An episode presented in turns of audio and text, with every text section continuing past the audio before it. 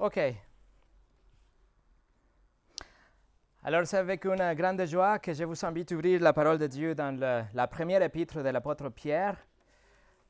La première épître de l'apôtre Pierre ou en Pierre.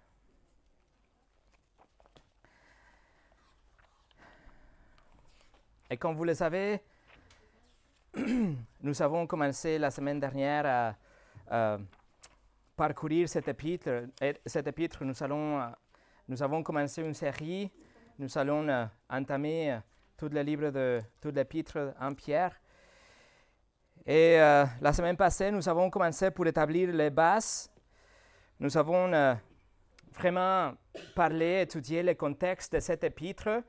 Et si vous n'étiez pas là, je vous invite fortement, vivement à euh, euh, écouter le premier message quand c'est vraiment euh, fondamental. C'est quelque chose qui va euh, donner le, pas et le rythme pour le, toute l'épître qu'on va étudier ensemble. Nous avons, juste pour résumer, nous avons regardé l'auteur de l'épître. Nous avons dit que c'est Pierre l'apôtre, mais ce n'est pas seulement un apôtre, c'est Pierre le leader des douze apôtres. Nous avons vu que c'était très important que son caractère change, qu'il devienne vraiment progressivement une pierre, qu'il devienne, passe d'un homme faible et qu'il devienne une pierre parce que le contexte historique demandait quelqu'un pour être vraiment euh, des solides comme le leader des apôtres et ainsi quelqu'un que sera fondamental et une base pour l'Église. C'était absolument nécessaire. Je vous l'ai dit, la persécution a commencé en ce moment-là et la persécution ne s'arrêtera pas pour les, euh, pour les 1250 années suivantes. Alors, c'était une période très, très difficile pour l'Église. Ces douze siècles et demi de souffrance et de mort, ces douze siècles et demi de persécution et de discrimination, ces douze siècles et demi de problèmes et de morts et de souffrances pour tous ceux qui ont choisi de continuer à se réunir en tant que des églises. Pour tous ceux qui sont décidés d'embrasser les autres frères et les sœurs comme une fraternité, comme une communion, comme une église. C'était compliqué pour tous ceux qui sont soutenus que la parole de Dieu est l'autorité ultime, pas le César et pas l'autorité de l'homme, mais la parole de Dieu. C'était un temps difficile pour tous ceux qui ont suivi le rythme, le rythme de la culture et qui sont dansés avec la culture, qui se sont placés sous l'autorité de la culture. Pour tous ceux qui ont décidé de ne pas plier les genoux à César, qu'ils ont décidé, ils ont dit non, c'est le Seigneur Jésus, le Seigneur de tous. C'était une période difficile pour tous ceux qui ont décidé de continuer à prêcher l'Évangile et à parler de la grâce de Dieu, de l'amour de Dieu et de la absolue autorité de la parole de Dieu aussi. Autrement dit, c'était la persécution pour tous ceux qui étaient des chrétiens normaux, des gens normaux, des chrétiens réels. Alors, Pierre écrit cette première épître pour encourager l'Église. Mais la façon dont il va le faire, c'est avec la théologie pratique.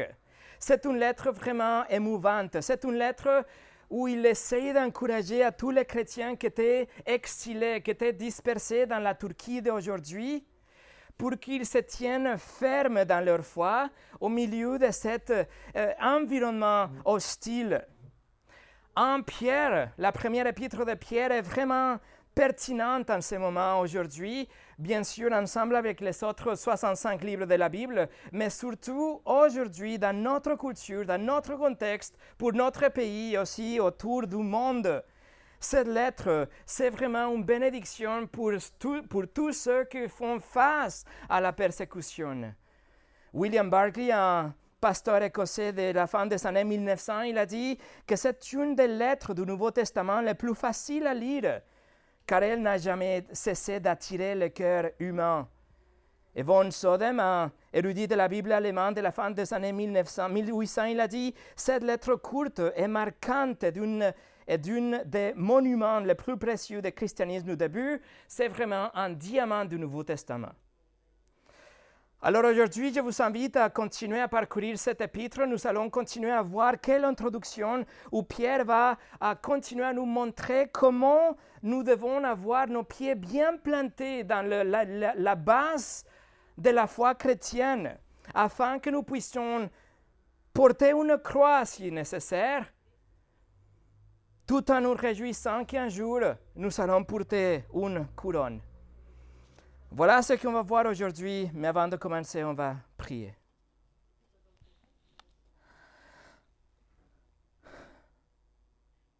Seigneur, nous te remercions pour ta parole d'abord et nous te remercions pour ton Saint-Esprit, que c'est lui vraiment la guide. Le guide est celui qui va nous apprendre, c'est le seul qui peut nous changer, nous habiliter, nous donner la force pour les épreuves quand ils viendront. Seigneur, je te demande, s'il te plaît, de bénir la prédication de ta parole, que tu encourages mes frères et sœurs ici et que, et que ce message soit un témoignage, quelque chose qu'ils puissent euh, visiter après pour trouver le même encouragement et leur identité en Christ. Seigneur, je te demande de nous aider cet après-midi. Au nom de Jésus. Amen. Et le titre de ce message est Les élus. Les élus de Dieu, les élus. Alors on va commencer pour lire l'introduction, le verset 1 et 2 de, chapitre 1. Pierre écrit, de la part de Pierre, apôtre de Jésus-Christ, à ceux qui sont étrangers et dispersés dans le pont, la Galatie, la Cappadoce, l'Asie et la Bithynie, à vous qui avez été choisis conformément à la préscience de Dieu le Père, et conduit à la sainteté par l'Esprit afin de devenir obéissante et d'être purifié par le sang de Jésus-Christ. Que la grâce et la paix vous soient multipliées. Nous avons vu la dernière fois que cette lettre est destinée aux exilés. C'est destiné à tous ceux qui ont, se sont euh, fuis de Rome tous ceux qui ont décidé de partir parce que la, persécution commençait et ils sont en train de séjourner dans ces villes-là qui sont ici mentionnées.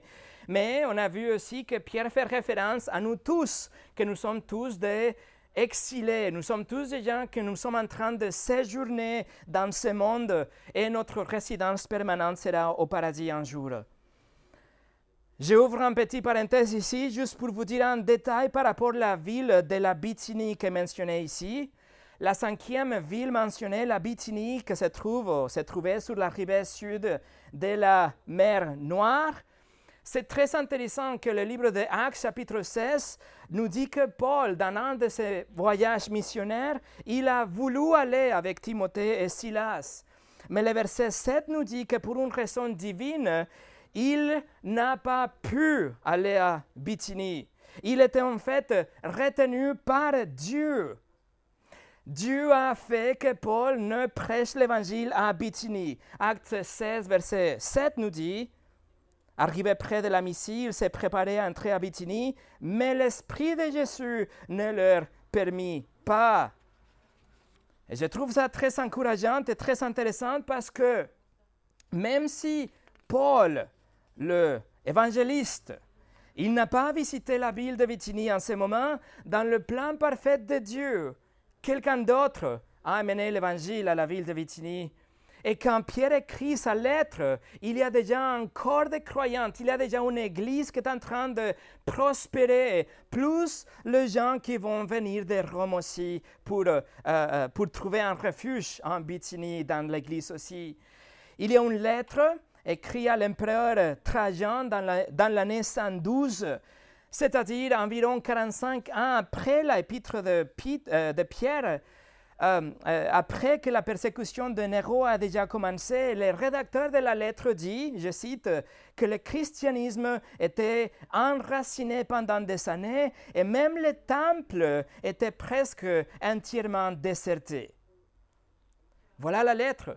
C'est-à-dire que même s'il n'y a aucune trace de Paul ou de quelqu'un de connu qui est allé prêcher l'évangile là-bas, et d'ailleurs, il n'y a pas de trace, aucune visite mentionnée ni dans les ponts, ni dans la Cappadoce, ni dans la Bithynie, mais quand même, le Seigneur avait son peuple. le Seigneur avait son peuple et l'Évangile, tard ou tôt, les a atteints d'une manière ou d'une autre. C'est merveilleux que l'Évangile est arrivé à Bithynie par les moyens d'un frère fidèle, quelqu'un absolument inconnu, quelqu'un obscur. On ne connaît pas son nom, on ne sait pas les conditions ni rien, mais il était fidèle. Et l'évangile est arrivé à Bithynie et tous ceux qui ont, qui, ont fui la Rome, ils sont trouvés un refuge dans l'église que quelqu'un d'autre avait commencé. Et l'église a grandi, l'église s'épanouit et malgré la persécution, 45 ans plus tard, quand la persécution était déjà euh, euh, euh, vraiment vicieuse, il y a une église déjà là. Il y a une église vivante, il y a une église établie. Et voilà, Dieu avait son peuple. Dieu avait ses élus à Bithynie. Je ferme la parenthèse. C'est une sorte d'introduction avant de commencer vraiment le sujet d'aujourd'hui. Je voudrais diviser le reste dans deux grandes parties.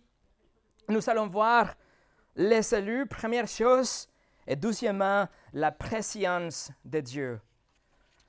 Alors, numéro un, les élus. Regardez avec moi encore une fois le verset, 1. De la part de Pierre, apôtre de Jésus-Christ, à ceux qui sont étrangers et dispersés dans les ponts, la Galatie, la Cappadoce, l'Asie et la Bithynie, à vous qui avez été choisis. Mes amis, c'est très révélateur que dans une lettre qui est censée encourager une église, Pierre commence sa lettre en mentionnant la doctrine de l'élection. La Bible Louis II 21, celle que j'utilise, la traduction que j'utilise, nous dit euh, qu'ils étaient les choisis à la fin du verset, mais en fait, dans le texte grec, c'est le cinquième mot. Alors Pierre prend son, il, il, est en train de dicter à Silas, on a vu la dernière fois, il prend son crayon pour, pour le dire comme ça, et le cinquième mot qu'il écrit, c'est Vous êtes les saluts. Pourquoi Pourquoi écrire Vous êtes les saluts, une telle doctrine, dans une lettre qui est censée encourager l'Église? Parce que l'Église doit se rappeler. L'Église doit le savoir. Que même si il s'était éparpillé dans ce moment-là, dans des différents pays, dans différentes villes, même s'ils sont en train de passer dans de pires des épreuves, ils sont toujours les cellules de Dieu. Si vous êtes ici et vous êtes un chrétien, Dieu vous a choisi. Dieu vous a choisi. Vous êtes les élus de Dieu, les élus de Dieu. Vous êtes sa propriété. Vous êtes sélectionné par Dieu. Il vous a choisi et votre identité ne changera jamais, même si votre situation change et vous êtes en, en pleine persécution. Et votre identité, votre compréhension de votre éternité va déterminer toujours la réponse que vous faites aux épreuves. Vous appartenez à Dieu. Il vous a choisi par son décret souverain. Il vous a choisi pour que vous ayez une relation personnelle avec lui. Ça, c'est la chose la plus importante. Savoir que vous êtes le salut de Dieu, c'est plus important que votre résidence, que votre pays, même si vous êtes exilé à Bithynie ou je ne sais pas où, votre relation avec Dieu, le choix de Dieu, c'est la chose la plus importante plus important que votre situation actuelle.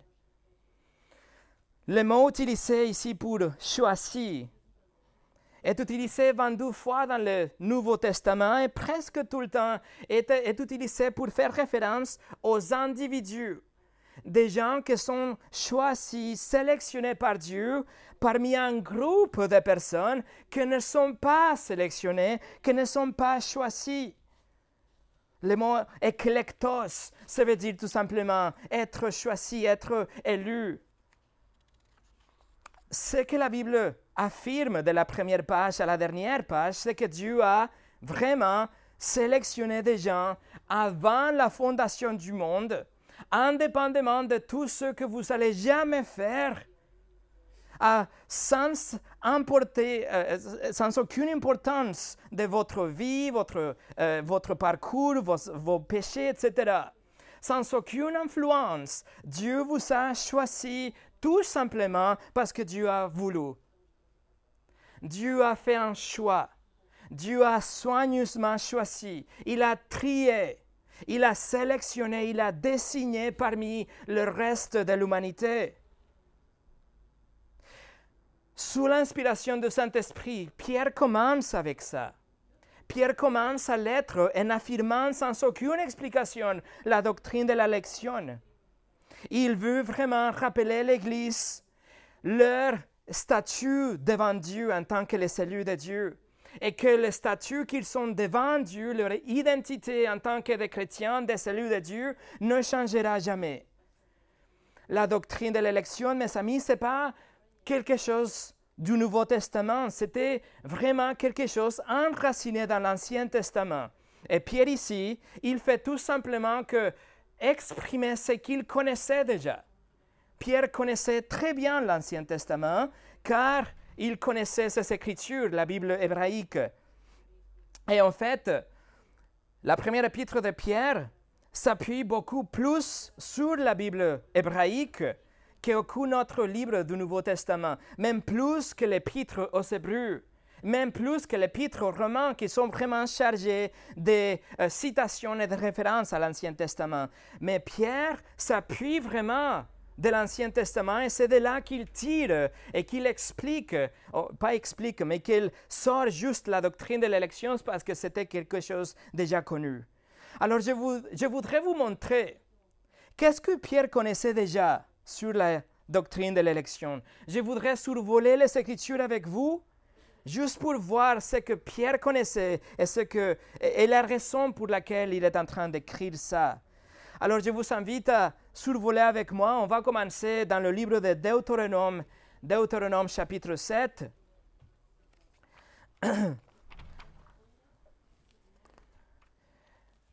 Nous allons commencer dans le livre de Deutéronome chapitre 7. C'est quelque chose que Pierre connaissait déjà, quelque chose que Pierre affirmait déjà. Deutéronome chapitre 7, verset 6 Dieu dit, tu es un peuple saint pour l'Éternel, ton Dieu. L'Éternel, ton Dieu, t'a choisi pour que tu sois un peuple qui lui appartienne parmi tous les peuples qui sont à la surface de la terre. Choisi. Ceci est repris dans le chapitre 14 de Deutéronome. Regardez le chapitre 14 de Deutéronome chapitre 14, verset 2, c'est repris la même chose. En effet, tu es un peuple saint. Et le mot pour saint, ça veut dire mis à part, mis à côté ou consacré pour l'Éternel, ton Dieu. Et l'Éternel, ton Dieu, t'a choisi. T'a choisi pour que tu sois un peuple qui lui appartient parmi tous les peuples qui sont à la surface de la terre. On va aller ensemble au livre de psaumes. Regardez avec moi le psaume 105. 105. Psaume 105, verset 43.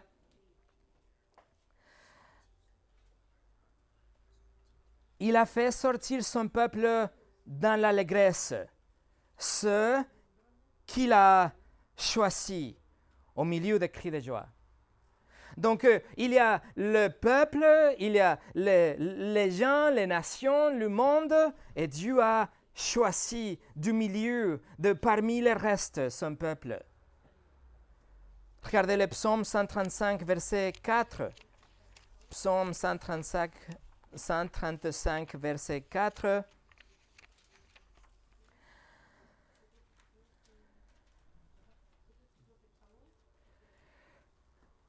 L'Éternel s'est choisi Jacob, Israël, pour qu'il lui appartienne.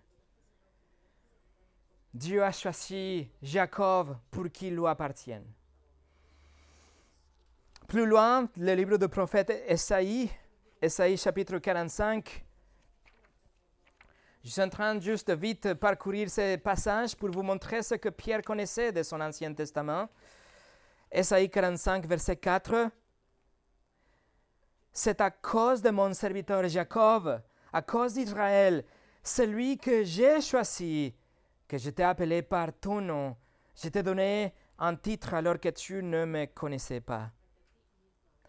Alors Pierre connaissait, il le savait, la culture le savait, les Israélites le savaient, que Dieu avait choisi le peuple d'Israël parmi toutes les nations du monde. Dieu a choisi Israël pour qu'il soit son peuple. Et alors la question est, mais pourquoi Israël? Et je vous donne la réponse. Parce que Dieu a choisi Israël parce qu'il a voulu choisir Israël. Mais Dieu, dans son amour souverain, il a aussi choisi les non-juifs. Il a choisi le non-juif dans l'âge de l'Église pour être partie de son peuple, pour qu'il soit aussi son peuple. Et c'est ce que Pierre va nous écrire aussi, ce que Pierre affirmait en tout cas.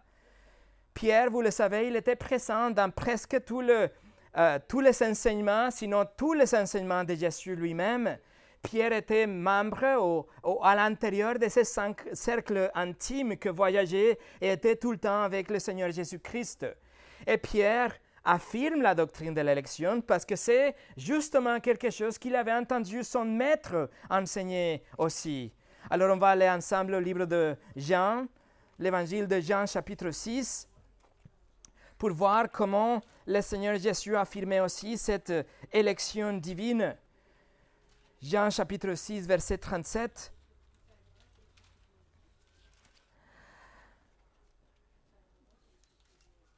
Jésus dit, tous ceux que le Père me donne viendront à moi, et je ne mettrai pas dehors celui qui vient à moi.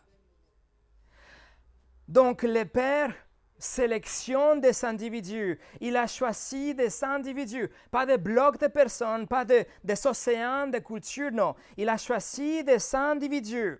Certains sont juifs, certains ne sont pas juifs. Mais il a choisi des individus et ensuite il donne au Fils, le Seigneur Jésus-Christ, en tant qu'une offrande d'amour. Et tout ce que le Dieu, le Père, donne au Fils, ils viendront à Jésus. C'est sûr, regardez, il dit, tout ce que le Père me donne viendront à moi. Pas de question. Et tout ce qui vient à lui Jésus ne le mettra dehors jamais. Jamais. Verset 44, Jean 6, verset 44. Jésus continue le même discours. Il dit, personne, personne ne peut venir à moi, à moi que le Père qui m'a envoyé ne l'attire, et moi je le ressusciterai le dernier jour. Qui peut venir à lui? Personne. À moins que le Père l'attire à Jésus. Autrement dit, personne ne peut venir à Jésus, au moins si le Père l'a choisi. Si le Père l'a choisi et le donne à Jésus, s'il l'attire et le conduit à Jésus, alors il vient. Ça veut dire que si vous êtes un chrétien, c'est parce que le Père vous a attiré à Jésus. Le Père vous a choisi, le Père, vous, a rapproché de Jésus et vous êtes venu et Jésus ne vous mettra jamais dehors. Jean 13, Jean chapitre 13, verset 17 et 18. Jésus dit, Jean chapitre 13, verset, verset 17 et 18, Si vous savez cela, vous êtes heureux ou bénis pour vous que vous le mettiez en pratique. Écoutez, je ne, parle pas de vous tous. Je connais ceux que j'ai choisis. Il y a le vous tous, il y a la mer, il y a l'océan de gens, il y a la multitude dans le verset 18. Et parmi toute la totalité, tous les gens, il dit, mais pas tous, mais seulement ceux que j'ai choisis. Ça veut dire, il y a le brebis de Jésus. Il y a ceux qui vont entendre la voix du bon berger et ils viendront à lui. Pas tous, mais il y a les choisis, les élus par Dieu. Jean chapitre 17, verset 6. Jean chapitre 17, vous voyez tout ce que Pierre avait entendu dire à Jésus. C'est pour ça qu'il affirme la doctrine de l'élection. Jean 17, 6, il dit, je te fais connaître aux hommes que tu m'as donné du milieu du monde. Ils étaient à toi et tu me laissas donner. Ils ont gardé ta parole. Sauter au verset 9, c'est pour eux que je prie. Je ne prie pas pour le monde, mais pour ceux que tu m'as donnés, parce qu'ils sont à toi. Je suis pas pour tous, mais pour ceux donnés par Dieu à Jésus, ceux qui sont venus à Jésus, ceux qui étaient choisis par Dieu. Pierre affirme la doctrine de l'élection parce que c'est quelque chose qu'on trouve à plusieurs reprises dans l'Ancien Testament, mais aussi il a entendu Jésus dire, il a affirmé la doctrine de l'élection, mais aussi Pierre a été exposé aux enseignements de Paul.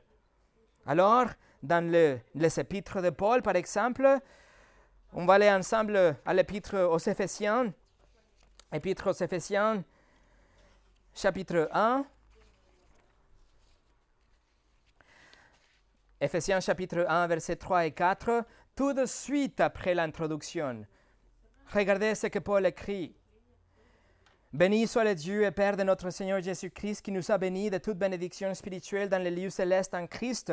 En lui, Dieu nous a choisis avant la création du monde pour que nous soyons saints et sans défaut devant lui.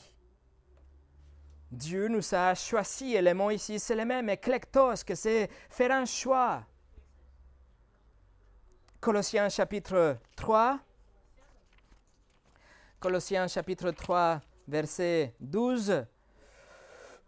Paul écrit ainsi donc, en tant qu'être choisi par Dieu, même mot, saint bien-aimé, revêtez-vous des sentiments de compassion, de bonté, d'humilité, de douceur, de patience, en tant que les saluts de Dieu.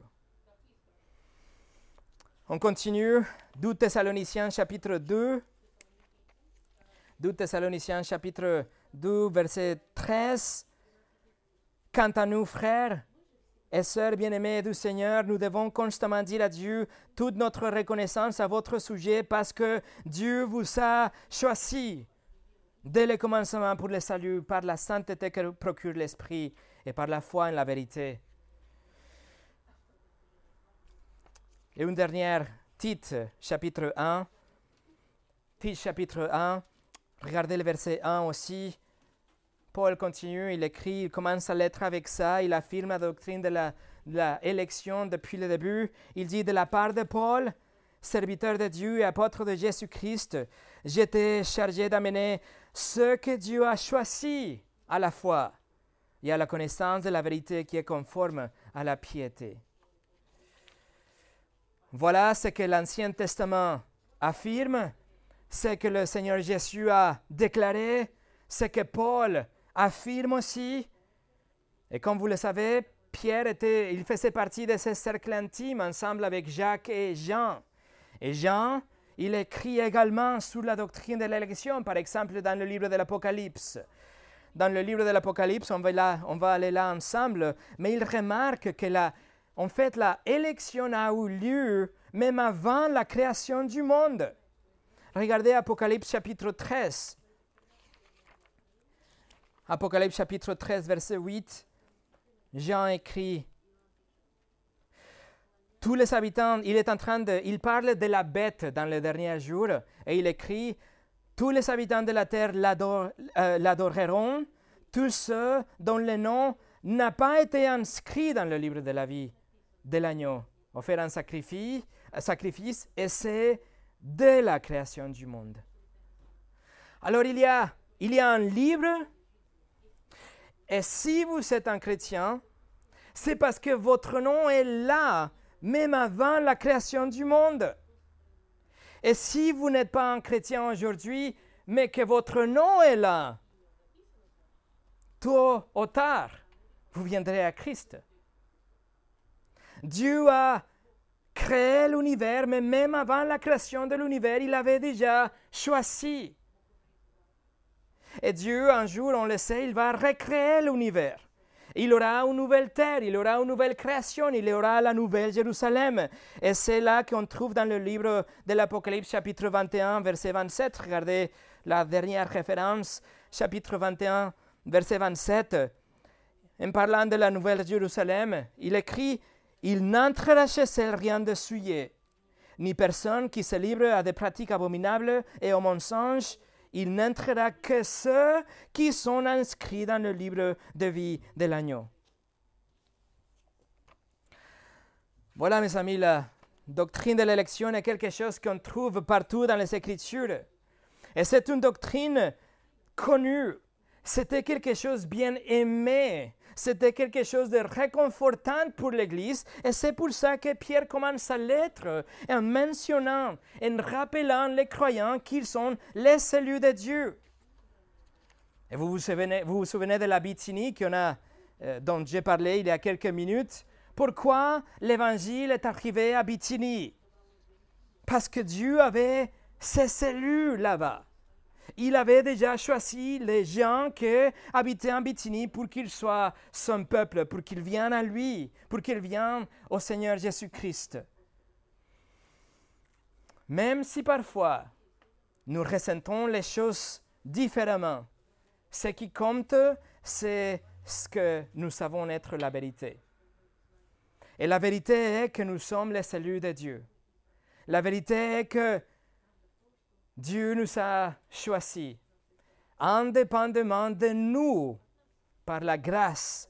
Mais Dieu nous a choisis et cela doit nous motiver. Cela doit nous encourager. Cela doit nous remplir d'un sens et d'un esprit triomphant même dans les épreuves. Mes amis, pour persévérer face à l'adversité, la hostilité culturelle, l'Église doit être vraiment ancrée dans ces vérités. L'Église doit vraiment prendre conscience du fait que nous sommes les saluts de Dieu. Nous sommes les destinataires d'une grâce remarquable que le monde ne l'a pas. Et rien, et même l'empereur, ne pourra changer ça. Écoutez ce que Spurgeon a dit par rapport à la doctrine de l'élection. Peu importe ce qui est dit sur la doctrine de l'élection, c'est écrit avec un bourrin de fer dans la parole de Dieu et on ne peut s'en débarrasser. Pour moi, c'est une des vérités les plus encourageantes et les plus bénies de toute la révélation biblique. Et ceux qui en sont effrayés le sont car ils ne le comprennent pas. S'ils pouvaient savoir que Dieu les a choisis, leur cœur danserait de joie. Je ne cesse d'être émerveillé devant le fait que Dieu m'a choisi. Voilà l'élection de Dieu. Et numéro 2, la préscience de Dieu. La préscience de Dieu. On va aller de retour à notre texte en Pierre chapitre 1 en Pierre chapitre 1, versets 1 et 2. Pierre écrit de la part de Pierre, apôtre de Jésus-Christ, à ceux qui sont étrangers et dispersés dans les ponts, la Galatie, la Cappadoce, la Cie et la Bithynie, à vous qui avez été choisis conformément à la préscience de Dieu, le Père le verset 2 ici nous introduit tout de suite, juste après d'avoir parlé de l'élection, nous introduit déjà à la préscience de Dieu. Alors pourquoi Dieu nous a choisis? Je l'ai dit déjà, c'est juste parce que Dieu a eu une bonne volonté. Il a tout simplement voulu choisir. Mais ici, Pierre, il précise que le choix de Dieu a eu lieu conformément à la préscience de Dieu. La préscience de Dieu. Et comme vous le savez, au début de cette année, nous avons étudié tous les attributs de Dieu, bon, une, douzaine, euh, attributs de Dieu et nous avons étudié en détail la préscience de Dieu. Vous pouvez trouver ces messages-là en français et en russe aussi sur notre site. Et d'ailleurs, la doctrine de l'élection de Dieu que Pierre vient de mentionner est aussi ancrée, enracinée dans un autre attribut de Dieu qu'on a étudié, que c'est la souveraineté de Dieu. Alors le verset 2 nous présente la préscience de Dieu. Pour comprendre la préscience de Dieu, il est crucial de comprendre ce que ce ne signifie pas. Je vais vous dire ce que la préscience ne est pas d'abord. La préscience, ça ne va pas dire que Dieu a regardé à travers le couloir du temps et il a essayé de trouver les gens que un jour viendront, viendraient à Jésus, qu'ils auront la foi et la repentance. Et là, il a choisi les gens qu'il a vus choisir Jésus. Et c'est pour ça qu'il a choisi, c'est pour ça qu'il a élu certains individus, parce qu'il a vu à travers le temps et il a choisi tous ceux qui auraient une bonne réponse à l'Évangile.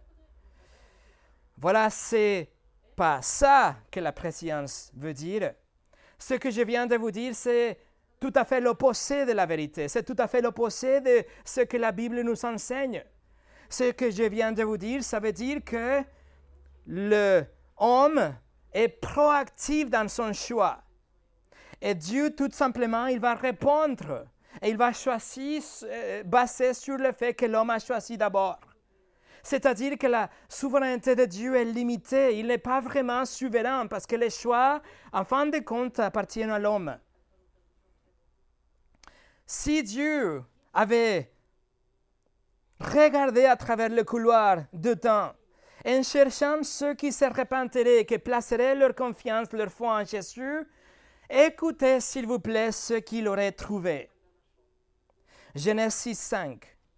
L'Éternel vit que les hommes commettaient beaucoup de mal sur la terre et que tous les pensées de leur cœur se portaient constamment, uniquement vers le mal. Psaume 51, 5. Oui, depuis ma naissance, je suis coupable. Quand ma mère m'a conçu, j'étais déjà marqué par le péché. Esaïe 64, 6, nous sommes tous devenus comme des objets impurs et toute notre justice est pareille à un habit taché de sang. Nous sommes tous aussi fanés qu'une feuille et nos fautes euh, euh, nous emportent comme le vent. Jérémie 17, 9. Le cœur est tortueux plus que tu, tout et il est incurable. Jean 3, 19. Voici quel est le jugement. La lumière est venue dans le monde et les hommes ont préféré les ténèbres à la lumière. Pourquoi? Parce que leur manière d'agir était mauvaise. Et juste au cas où ce n'était pas assez déjà, voici le diagnostic que Paul écrit de la humanité sous l'inspiration du Saint-Esprit. Paul écrit ça en Romains chapitre 3 à partir du verset 10. Il dit, il n'y a pas de juste, pas même un seul. Aucune est intelligente, aucune ne cherche Dieu. Tous se sont détournés ensemble, ils se sont pervertis, il n'y en a aucun qui fasse le bien, pas même un seul. Leur gossier est une tombe ouverte, ils se servent de leur langue pour tromper, ils sont sur les lèvres un venin de vipère, leur bouche est, est pleine de malédictions et d'amertume leurs pieds courent pour verser le sang. La destruction et le malheur, euh, et le malheur marquent leur passage. Ils ne connaissent pas les chemins, les chemins de la paix. Il n'y a aucune crainte de Dieu devant leurs yeux.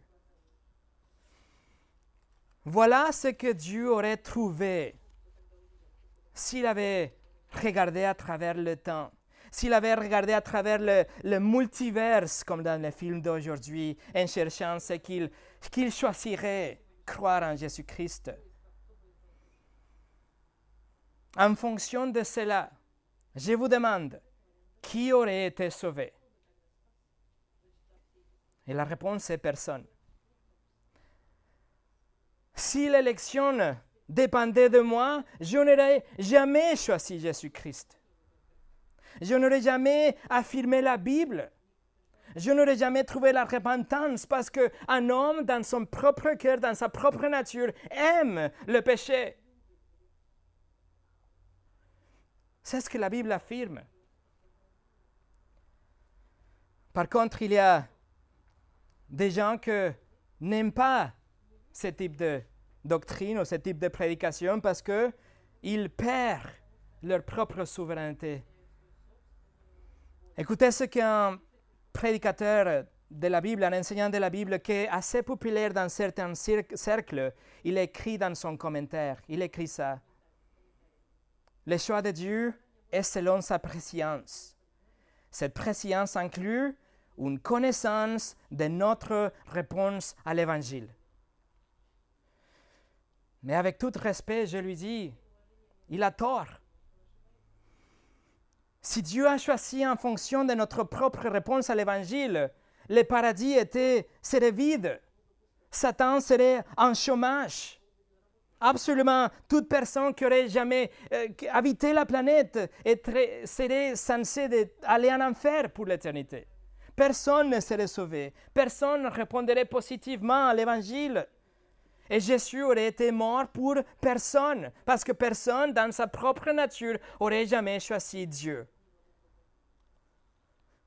Mes amis, c'est pour ça que nous embrassons et nous aimons et nous, soutenons et nous étudions et nous affirmons la doctrine de l'élection et la préscience de Dieu, parce que si ce n'était pas grâce à elle, aucun d'entre nous, nous serions jamais sauvés.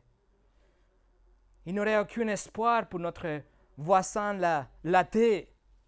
Il n'aurait aucun espoir pour notre collègue orgueilleux, pour notre grand-père religieux, pour notre fille rebelle, pour notre président humaniste. Il n'aurait aucun espoir pour personne. Pourquoi? Parce que absolument personne ne choisirait jamais Dieu, point barre. Spurgeon, encore une fois, il a dit, si nous étions livrés à nous-mêmes, la route vers l'enfer serait naturellement notre choix. Tout comme un engin inanimé descend une pente et ne fait rien pour remonter la pente par lui-même. C'est pour cela que, le salut doit venir de Dieu. C'est pour ça que l'élection doit résider en Dieu seulement. C'est pour ça la, la source, l'élection doit émaner et provenir de Dieu tout seul. Alors je vous ai dit ce que la préscience n'est pas? Maintenant écoutez ce que la préscience est.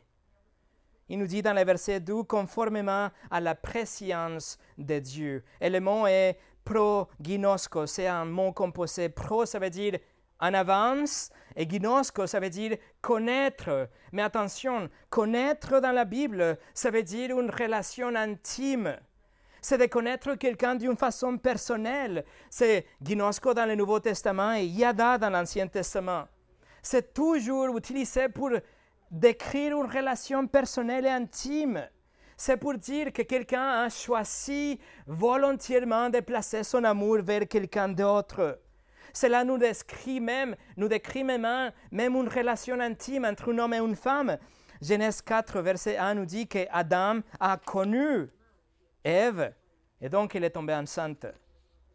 Le livre d'Exode, chapitre 33, nous dit, l'Éternel dit à Moïse, je ferai aussi ce que tu me demandes là parce que tu as trouvé, grâce à mes yeux et je te connais par ton nom.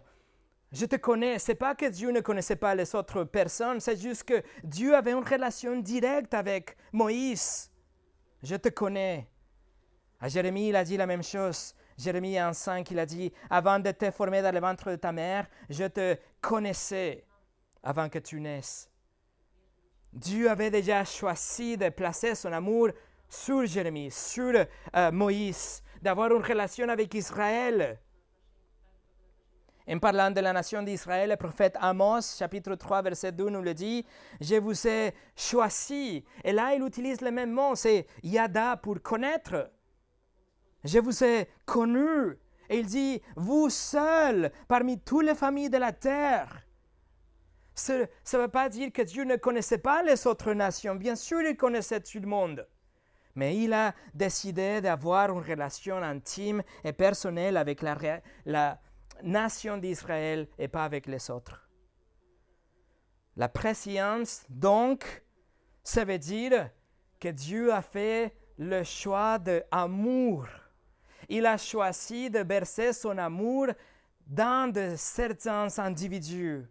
Il a vu l'humanité, le masse de gens, et avant la création du monde, il avait déjà décidé de placer son amour dans certaines personnes. Ça veut dire, mes amis, écoutez bien, ça veut dire que vous existiez déjà dans le pensée de Dieu, dans le plan de Dieu, dans l'esprit de Dieu, dans l'idée de Dieu. Et il vous a aimé avant la création du monde. Et parce qu'il vous a aimé, il a décidé d'avoir une relation particulière, intime avec vous. Il vous a choisi. Et parce qu'il vous a choisi, il vous vous êtes aujourd'hui sauvés. Vous voyez, vous étiez morts dans vos péchés, c'est ce que la Bible nous dit. On était, on était morts dans nos transgressions et nos péchés en Éphésiens chapitre 2. Vous aimez les choses du monde, votre cœur était tordu, votre cœur s'est détourné vers les choses de ténèbres, votre cœur courait de Dieu, ou vous avez peut-être créé une image de Dieu avec laquelle vous étiez confortable, juste pour vous satisfaire. Vous n'avez pas de problème avec le mensonge, vous pouvez, vous pouvez voler des choses, vous savez convoiter des choses, vous avez eu des désirs sexuels pour des gens qui ne vous appartenaient pas, vous savez déshonorer Dieu en jouant l'hypocrite peut-être, Néanmoins, et malgré vous-même, malgré votre vie et votre cœur, indépendamment de votre vie, de votre rébellion, Dieu vous a choisi. Et il vous a choisi parce qu'il vous a aimé en avance. Dieu a choisi son peuple parmi l'océan des gens et il vous a donné comme un cadeau d'amour à son Fils.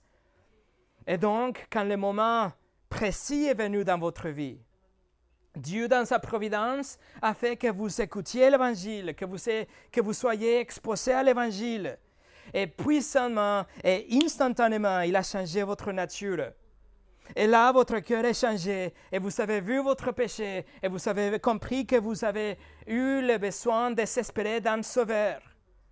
Et vous avez eu la repentance parce que Dieu vous a donné la repentance et vous vous êtes repenti, repenti de vos péchés. Et Dieu vous a donné la foi et vous avez placé votre foi dans le Fils. Et vous avez cru. Et vous avez cru qu'il est mort en votre place et qu'il a pris en lui la punition qui était censée de tomber sur vous à la croix. Vous affirmez aujourd'hui qu'il est mort pour vous, qu'il est ressuscité pour vous, et vous l'embrassez comme votre Seigneur et comme votre Maître, comme votre Sauveur, et vous attendez son retour avec impatience. Mais tout ça, mes amis, tout ça a commencé parce que Dieu a placé son amour sur vous en avance. C'est ça la préscience. Dieu vous a aimé en avance. Et pour finir, mes amis, recevez ça dans votre cœur. Si vous êtes un chrétien aujourd'hui, c'est parce que Dieu vous a aimé depuis l'éternité passée. Librement, Dieu a décidé de placer son amour sur vous. Absorbez cette vérité. Recevez cette vérité. Dieu vous a aimé malgré vous-même.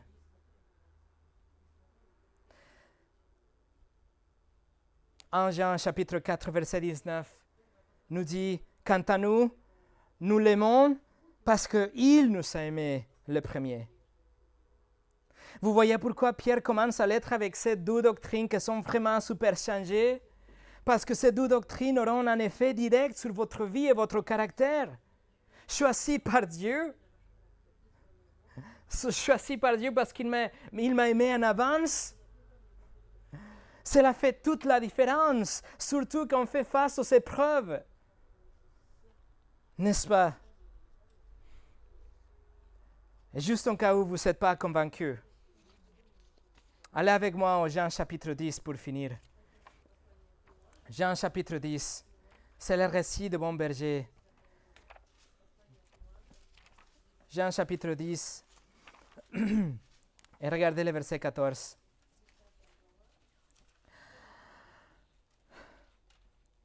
Jésus dit, moi, je suis le bon berger. Je connais. Et le mot est ginosco, le même mot qu'on a parlé dans le livre de Pierre. Je connais mes brebis et elles me connaissent. Voilà, c'est clair ici. Jésus connaît ses brebis. Il aime ses brebis d'une façon particulière. Il a une relation intime, personnelle, spéciale avec ses brebis et pas avec les autres. Et les brebis, tout ce qu'ils font, tout ce que nous faisons, c'est de répondre avec le même type d'amour. Mais regardez le verset 15. non, non, non, 14 et 15, regardez.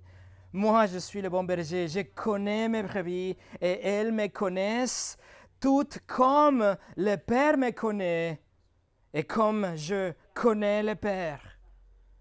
C'est le même mot ginosco, le même mot, le même amour qui existe entre le Père et le Fils. C'est le même amour qui existe entre le Fils et le brebis. Le mot qui commence le verset 15 euh, c'est une particule utilisée pour lier deux choses, mais pour dire que les deux choses sont exactement, exactement la même chose, elles sont la même, euh, la même intensité, ils sont égaux si vous voulez. Et là, nous dit, le mot est traduit comme tout comme. Tout comme l'amour que le Père a pour le Fils est la même qualité, la même intensité, la même force que l'amour qu'il a pour le brebis. Mes amis, c'est quelque chose que vous devez comprendre maintenant et et ne laissez jamais éloigner de votre cœur. Jésus-Christ vous aime avec la même intensité, avec la même qualité d'amour qui existe entre les membres de la Trinité. Qu'est-ce que peut être plus grand que ça? Mes amis, la façon dont nous vivons nos vies, surtout dans un monde hostile, peut être transformée et dotée de force lorsque nous comprenons que Dieu nous a choisis et qu'il nous aime d'une façon parfaite, avec une qualité d'amour qui est la même, le même amour qu'entre lui et Jésus-Christ. La doctrine de l'élection, la doctrine de la préscience, ce sont des doctrines qui nous donnent la motivation et nous laissent comprendre que nous sommes des chrétiens parce que Dieu nous aime. Et quand vous comprenez ça, et quand vous comprenez que vous êtes bénéficiaire de cet amour parfait de Dieu depuis avant la création du monde, cela va faire que vous sautiez de joie, que vous pleuriez de joie dans les bons et dans les mauvais moments.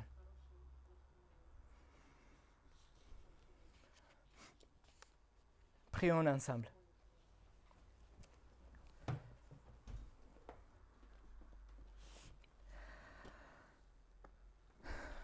Seigneur, quel privilège on a d'avoir ta révélation dans la Bible, de pouvoir te connaître, savoir toutes ces vérités qui sont cachées de nos yeux, au moins si on a la révélation de ta parole, on peut le voir, mais sinon on serait, on serait, on saurait jamais ça. Et toi, choisi de révéler que tu as fait un choix et que ton choix était basé et, juste parce que tu as voulu et parce que tu as voulu placer ton amour et que ton amour est parfait et que tu nous aimes avec la même intensité, la même qualité d'amour que le Fils te aime, que l'Esprit te aime. Seigneur, c'est quelque chose que vraiment ça nous dépasse. On doit nous dépasser en tout cas. Seigneur, quel privilège et quelle joie de pouvoir nous dire, nous réveiller, nous voir devant le miroir et dire, oui, Dieu t'a choisi. Et Dieu t'aime, mais pas à cause de toi. Tu méritais exactement le contraire. La condamnation juste de Dieu et l'enfer, la punition de Dieu, mais Dieu t'a fait grâce par son choix souverain. Seigneur, fais-nous comprendre, je te supplie. Laisse-nous saisir cette vérité, Seigneur, que tu nous aimes et que ton amour est parfait. Nous te remercions pour ta parole. encourage nos cœurs, sauve ceux qui ne te connaissent pas. Au nom de Jésus. Amen.